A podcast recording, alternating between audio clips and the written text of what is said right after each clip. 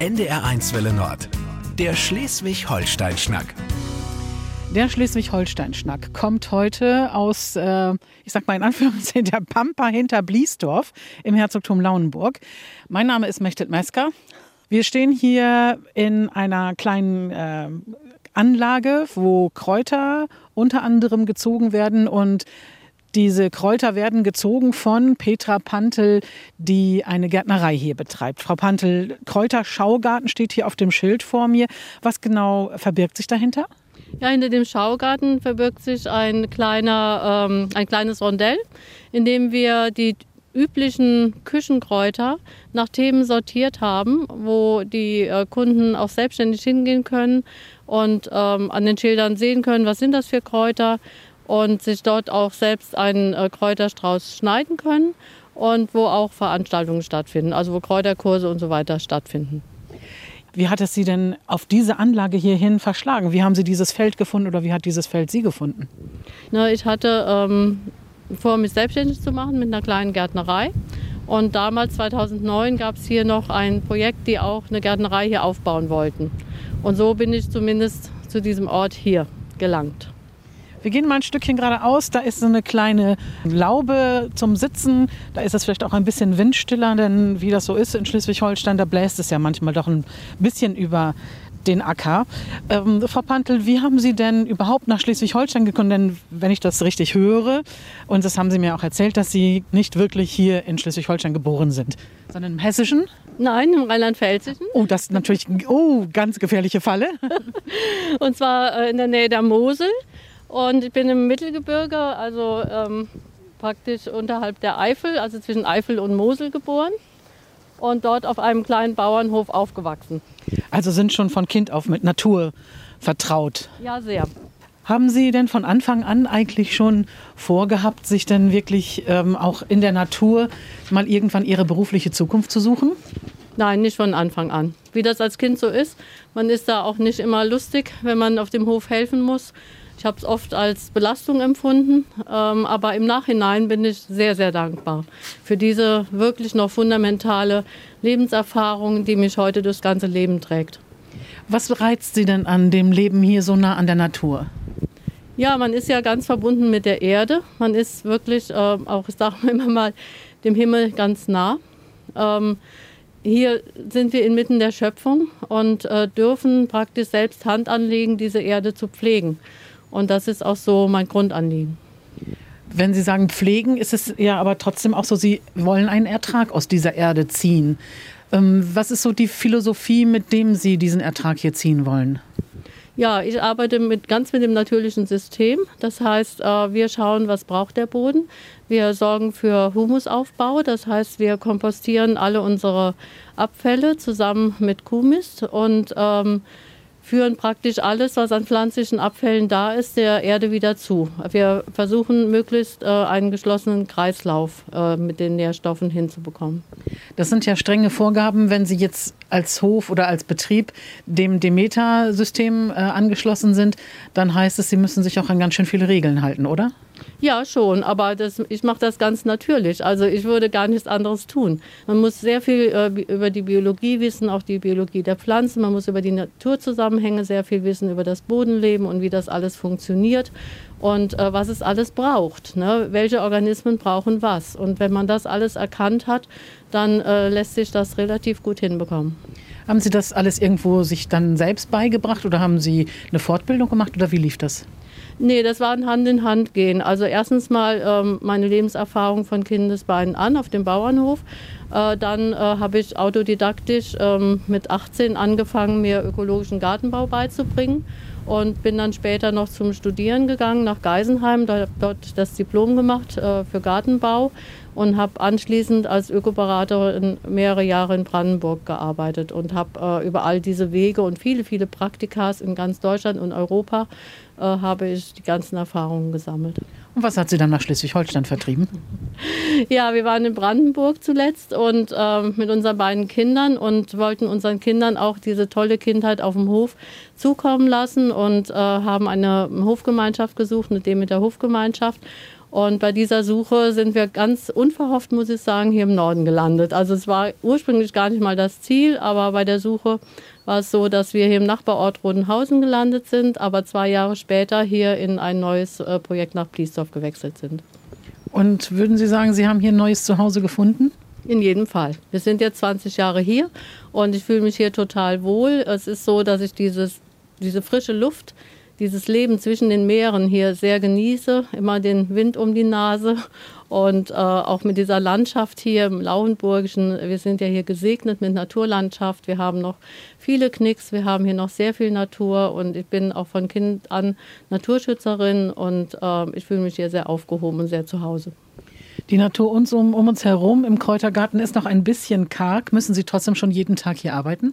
Ja, selbstverständlich. Wir arbeiten jeden Tag. Wir sind beim Säen, beim Saubermachen, beim Anziehen. Die Anzucht, die äh, läuft vor allem auf vollen Touren jetzt. Was sind Sie, wenn Sie gefragt werden, welchen Beruf Sie ausüben? Ganz klar, Gärtnerin. Ganz klar. Also das ist meine Berufung. Aber auf einem Bein können Sie nicht stehen. Sie brauchen schon ein paar Standbeine insgesamt für eine erfolgreiche und auch ja wirtschaftlich sich tragende Gärtnerei, oder? Ja, selbstverständlich. Also meine äh, Gärtnerei ist stark dreigeteilt. Ich habe zum einen einen Staudenbetrieb, also wir vermehren äh, Blumen- und Kräuterstauden. Dann haben wir ähm, Blumenanbau mit Floristik und wir haben Gemüseanbau mit einer Solavie, mit einer solidarischen Landwirtschaft, wo die Kunden praktisch direkt Mitglied sind und jede Woche ihren Ernteanteil abholen.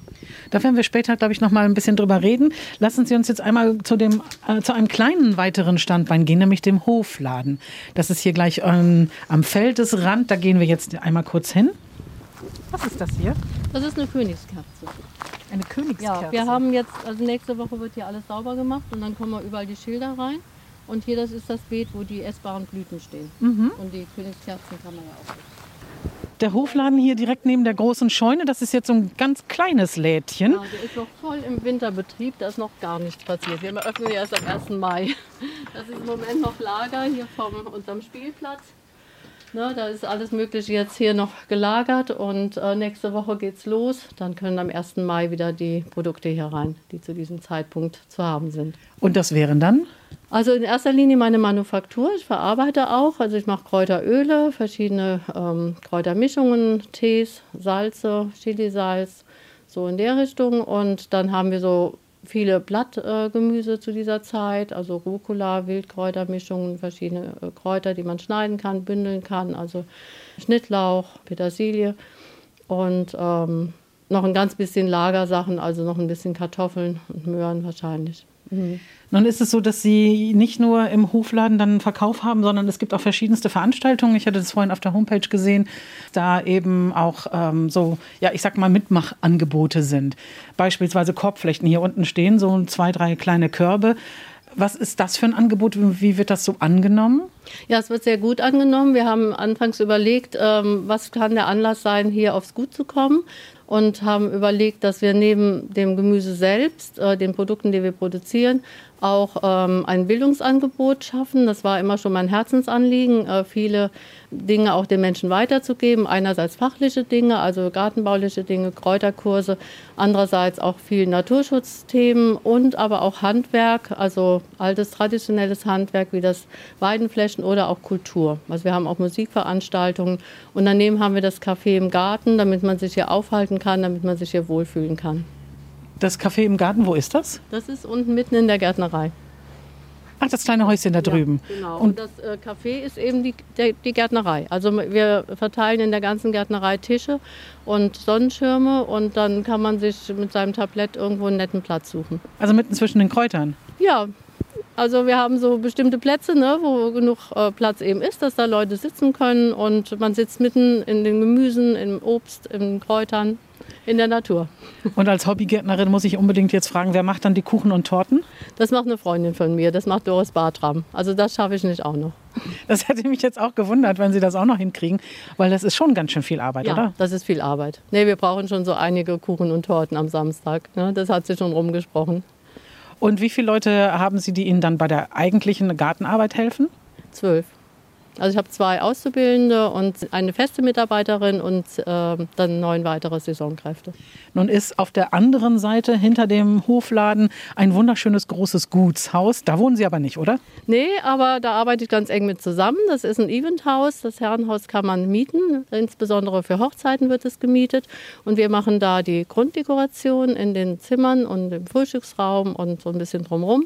Und ähm, liefern außerdem ein paar besondere, spezielle Produkte, die ich auch selbst entwickelt habe. Also spezielle Schnittsalatmischungen zum Beispiel, ne? dann auch Blütenmischungen und so weiter. Dieser Betrieb, also das gesamte Gut, ist das noch ein richtiger Gutsbetrieb wie früher? Leider nicht mehr. Der ist also schon sehr lange, in den 70ern wurde das alles stillgelegt und nun sind eben Teile verpachtet. Also ich bin auch Pächterin hier, das Herrenhaus ist verpachtet und ähm, die Hälfte des Betriebes ist an einen Biolandwirt verpachtet. Gut, dann würde ich mal sagen, wir gehen auf den nächsten Teil sozusagen unserer kleinen Reise durch das Gartenreich von Petra Pantel. Und zwar würde ich mal sagen, jetzt als nächstes gehen wir in die Anzucht, fahren wir darüber. Sie fahren mit dem Fahrrad, ich mit dem Auto hinterher. Okay. Ja, okay, danke, bis gleich. Ja. Jetzt sind wir zwei Kilometer gefahren, Frau Pantel, und äh, stehen nun in Ihrem Garten irgendwie mit äh, Tunneln und kleinen Gewächshäusern und vielen, vielen Kisten an Pflanzen. Ähm, um noch mal kurz auf die Fahrt zu kommen, etwas mehr als zwei Kilometer. Da sind aber über die Jahre jetzt schon ganz schön viele Kilometer für Sie zusammengekommen zwischen Ihren verschiedenen Standorten, oder? Ja, schon. Ne? Der nächste Standort ist auch nochmal ein guter Kilometer von hier. Ne? Alles, was geht, machen wir mit dem Fahrrad. Und da, wo wir transportieren müssen oder Dinge geschützt werden müssen, müssen wir es leider mit dem Transporter machen. Ja, manche Pflanzen sind ja auch ein bisschen empfindlich. Ja, wir haben sehr viel Schnittkulturen. Wir haben ja die vielen Blumen auch. Ne? Die können wir nicht offen transportieren. Das geht einfach nicht. Die Pflanzen um uns herum explodieren förmlich, nachdem es ja doch ein bisschen dauert, bis in Schleswig-Holstein der Frühling richtig einzieht. Was haben Sie so als Lieblingsjahreszeit? Gibt's das? Ja, schon. Das ist der Mai. Das Der Mai? Ist, äh, ja, auch mein Geburtsmonat. Und das ist da äh, die Zeit, wo alles in einem wunderbaren Grün wiederkommt. Äh, wo ganz viel blüht, wo die Natur so richtig wieder erwacht, wo die Hummeln, die Bienen, die Wespen alle wieder kommen. Und ähm, ja, man, es ist Freude pur in diesem Monat. Aber das bedeutet immer auch dann, der Mai ist ja auch ein schon sehr anstrengender Monat für eine Gärtnerin. So ist es. Also Großgeburtstag feiern ist schwierig. Der Mai ist wirklich so ähm, einer der härtesten Monate, wenn man das so sagen kann, wobei ich äh, auf jeden Fall meine Arbeit liebe. Aber es ist so, dass man das Gefühl hat, jetzt muss alles auf einmal passieren. Ne? Jetzt muss alles in die Erde, es muss alles gesät werden, es muss gepflanzt werden. Ne? Die Töpfe müssen fertig werden und überall muss sauber gemacht werden. Und das kommt dann so wirklich schon in einer geballten Ladung. Aber auch schön. Ne? Es ist auch sehr kraftvoll.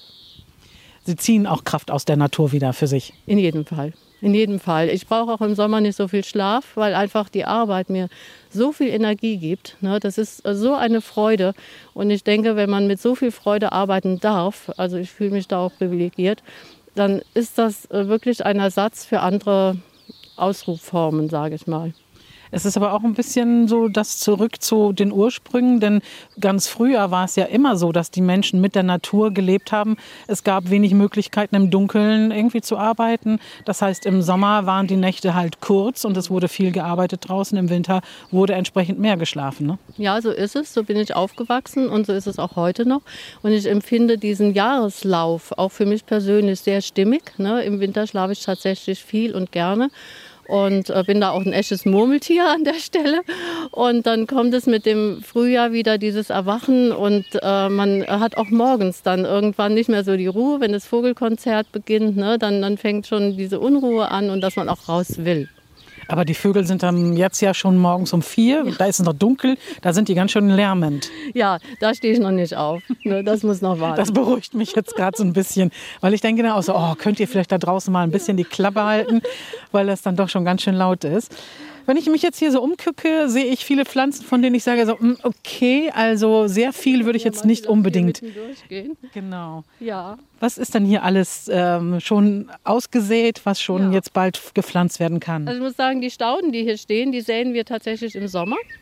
Die werden im Sommer angezogen und dann ins Feld gepflanzt. Und die haben wir jetzt alle aus dem Feld wieder ausgegraben und getopft, weil dann sind sie absolut frosthart. Die gehen einmal im Feld über den Winter Und äh, dann muss der Kunde sich gar keine Sorgen machen, dass sie irgendwie empfindlich sind. Ne, die kennen nur draußen mit allem auf und ab. Ne, wir haben hier auf der einen Seite verschiedenes Obst. Ne, wir haben Stachelbeeren vorne und jetzt haben wir hier Erdbeeren. Und hier auf der anderen Seite sind ganz viele Kräuter. Zum was Beispiel ist, was ist das denn hier zum Beispiel? Das ist ein typisch mitteldeutsches äh, Gewürz. Das ist ein heimisches tatsächlich, was hier wächst. Also das, das hier ist Pimpinelle. Pimpinelle. Das ist äh, zentrales Gewürz in der Frankfurter grünen Soße und hat einen sehr erfrischenden, leicht zitronigen Geschmack. Ist wunderbar in Salaten oder auf dem Brot, auf Frischkäse beispielsweise. Finde ich jetzt aber also in meinem normalen Staudenpaket, wenn ich mir das so kaufe, so mein Kräuterbeet, ähm, das Normalpaket enthält es nicht, oder? Eher nicht. Also eher selten. Ne? Da sind schon hier die gängigen eher drin. Das ist dann eben hier Schnittlauch, Sauerampfer ist auch nicht unbedingt drin, der absolute Vitamin C-Spender jetzt in der Zeit. Ne? Ähm, unsere Kunden, die bekommen jetzt auch Sauerampfer. Da kann man super Suppe draus machen oder in Salat reintun. Dann haben wir hier auch was, was nicht so bekannt ist. Das ist Staudensellerie. Das ist tatsächlich eine Sellerieform. Die wächst wie Petersilie, die erntet man auch wie Petersilie, nur ist es eben Sellerie und die lebt mehrere Jahre. Aber es sieht auch tatsächlich mit den Blättern so aus wie Petersilie. Ja, im ersten Moment ja. Genau. Ne, das kommt jetzt auch wieder in Gang. Die sind jetzt frisch getopft und die entfalten sich dann auch wieder. Ne, dann haben wir hier auch so klassische wie Liebstöckel, das sogenannte Magikraut. Dann aber auch wieder etwas selteneres, das ist der Blutampfer, ein rot geädeter Bruder sozusagen des äh, klassischen Sauerampfers. So, dann haben wir hier auch was ganz Leckeres, das ist die Süßdolde. Süßdolde, da kann man nachher äh, also entweder die Blätter äh, naschen oder auch die Blüten und auch die Samen, die sind wirklich äh, sehr süß, ein bisschen anisig, die kann man dann auch einfach so kauen, vor allem im grünen Zustand ist das eine echte Delikatesse. Ähm, diese Leidenschaft für diese ganzen Pflanzen, teilen Sie die eigentlich mit Ihrer Familie? Ihr Mann arbeitet da gerade im Hintergrund so ein bisschen. Teilen Sie die miteinander und mit der ganzen Familie? Ja, mein Mann ist auch Gärtner.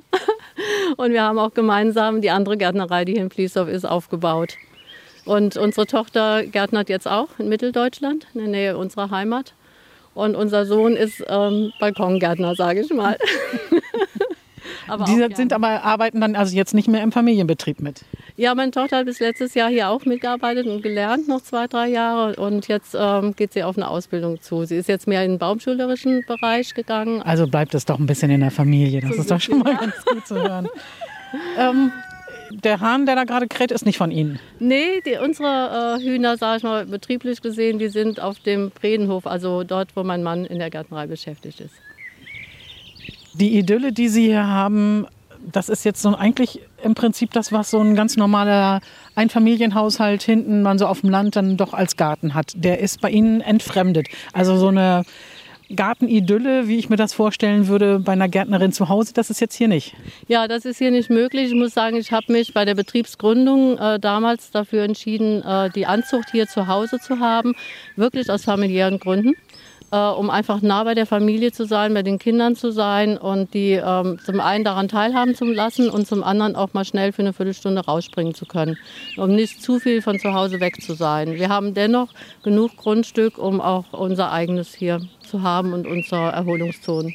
Aber die Pflanzen ziehen auch schon zum Teil ins Haus, habe ich gerade vorhin am Wintergarten gesehen. Ja, der Wintergarten wird kurzzeitig auch mitbenutzt für bestimmte Temperaturbereiche. Aber das sind so vier, fünf Wochen und dann ist das auch wieder vorbei.